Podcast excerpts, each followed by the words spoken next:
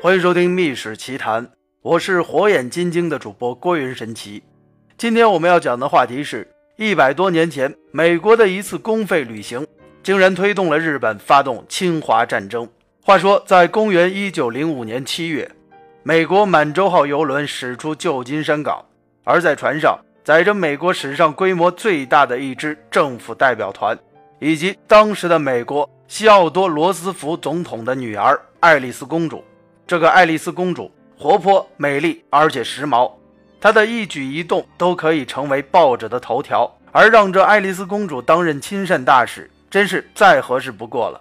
而这支满洲号游轮将访问的地方是夏威夷、日本、菲律宾、中国、朝鲜等等，这俨然是美国抛向太平洋的一枚橄榄枝。但是在爱丽丝公主背后，是美国战争部长，体重三百斤的塔托夫。他肩负着罗斯福总统的秘密使命，那就是向日本传递，允许其吞并朝鲜，并鼓励日本向亚洲大陆扩张的消息。那么，这罗斯福难道是疯了吗？不，这罗斯福自有他的理由，因为这个美国总统他十分热爱自己的祖国。话说，这罗斯福出身豪门，二十五岁便当上了纽约州议员。当他尖着嗓子走进议会大厅时，其他的议员们都会哄堂大笑，人们称他为王尔德，而王尔德则是美国的一位著名的同性恋者。在此后的十五年，这罗斯福精心地打造自己的公众形象。他根据当时风靡美国的水牛比尔的荒蛮西部的表演，将自己打扮成牛仔，甚至直接抄袭了莽骑兵的混号。罗斯福这个人十分热爱打网球，但是。每次在他打网球的时候，他都严禁记者拍照，因为他怕公众们觉得他打网球太女人气了。而在媒体上，罗斯福的照片永远是身穿猎装，手持火枪，正在人工布景的森林里狩猎。而罗斯福之所以苦心经营的做这一切，都是为了向美国的公众证明自己是个汉子，而且也许是受到早年被人歧视娘炮的心理阴影，这罗斯福。动辄就在书中高呼动物，他擅长非黑即白的逻辑，辅以夸张的语言。比如，他曾公然声称，只有死了的印第安人才是好的印第安人。而这罗斯福当然知道这些话并不公允，可是他却发现，好像只有说这样的话，才能赢得美国人民的掌声。而美国人民的价值观之所以扭曲成这个样子，是因为在1890年，美国爆发了严重的金融危机。而直到一八九五年才开始恢复。这次金融危机历时之长，震动之巨，前所未有，严重的打击了美国人民的自信心。从此，这美国的人民陷入了集体的焦虑当中，那就是这美国是否走上了下坡路？美国的未来又该去向何处？而在一片悲声之中，美国人民就特别需要有人出来打打气，哪怕是语言疯狂、逻辑幼稚。而有病态的人群，就有病态的领袖。作为畅销书作家的罗斯福，并没有错过这么一个千载难逢的机会。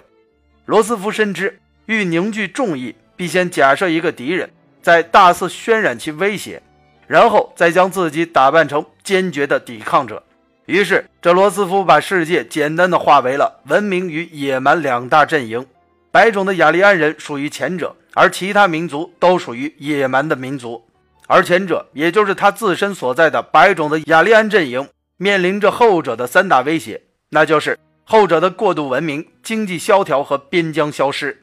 而解决的方案则显而易见，那就是美国应该对外扩张。罗斯福是个公关高手，当舆论纷纷质疑美国吞并菲律宾时，他却利用世界博览会之机，将一千二百名菲律宾土著运到美国展览。而当美国国内的公众，被这些菲律宾土著人的原始的生活方式惊得目瞪口呆之时，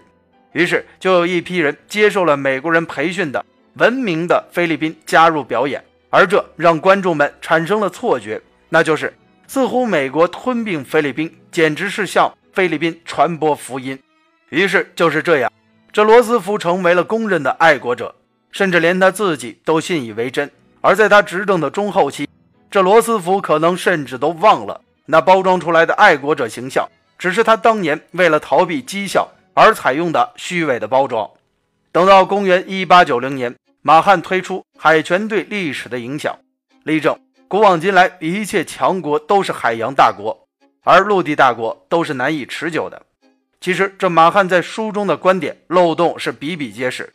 可是罗斯福总统却嗅出了其中的味道，那就是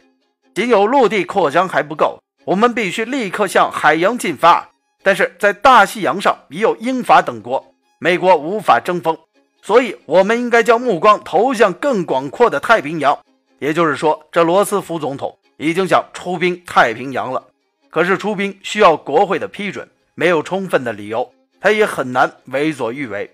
而在此之后，这罗斯福为了给美国找一个扩张的代理人，他绞尽脑汁，最终他想到了日本。在长达十九个月的谋划当中，这罗斯福与日本特使金子坚太郎打得火热，而这金子坚太郎也凑趣儿地告诉罗斯福，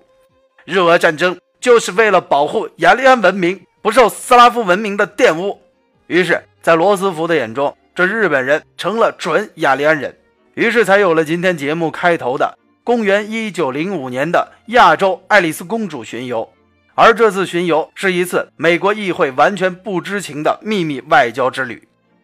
虽然朝鲜高宗坚信美国人不会抛弃自己，可是结果却是，当朝鲜的高宗再次向罗斯福求救时，罗斯福却冷酷地回应说：“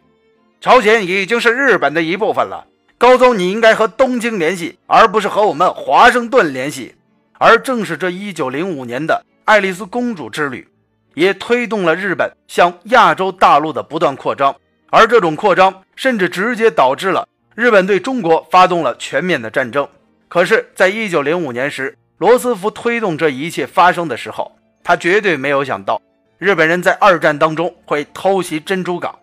而当时的美国总统恰好是他的堂侄，所以说历史以最刻薄的方式嘲讽了罗斯福这位所谓的美国的爱国者。可是这代价却是亚洲大陆的持续动荡，是无数家庭的苦难，是数万平民的伤亡。难道屠杀无辜者就是所谓的文明吗？而万国之上还有人类在，如果不懂这个常识，爱国就会变成杀人的屠刀，成为流氓最后的避难所。罗斯福总统铁腕的虚荣固然被满足了，可是那是多少尸体填充而成的虚荣。讲完了这个故事，也不禁让人忧虑：在当今的世界上，还有多少个小罗斯福？而他们在未来还会再次得逞吗？好了，今天的密史奇谈就先讲到这里。我是火眼金睛的主播郭云神奇。如果你想找到我，可以关注我的微信公众号“郭云神奇”，直接在后台给我留言就好，我都会一一回复。我们明天的密室奇谈，不见不散。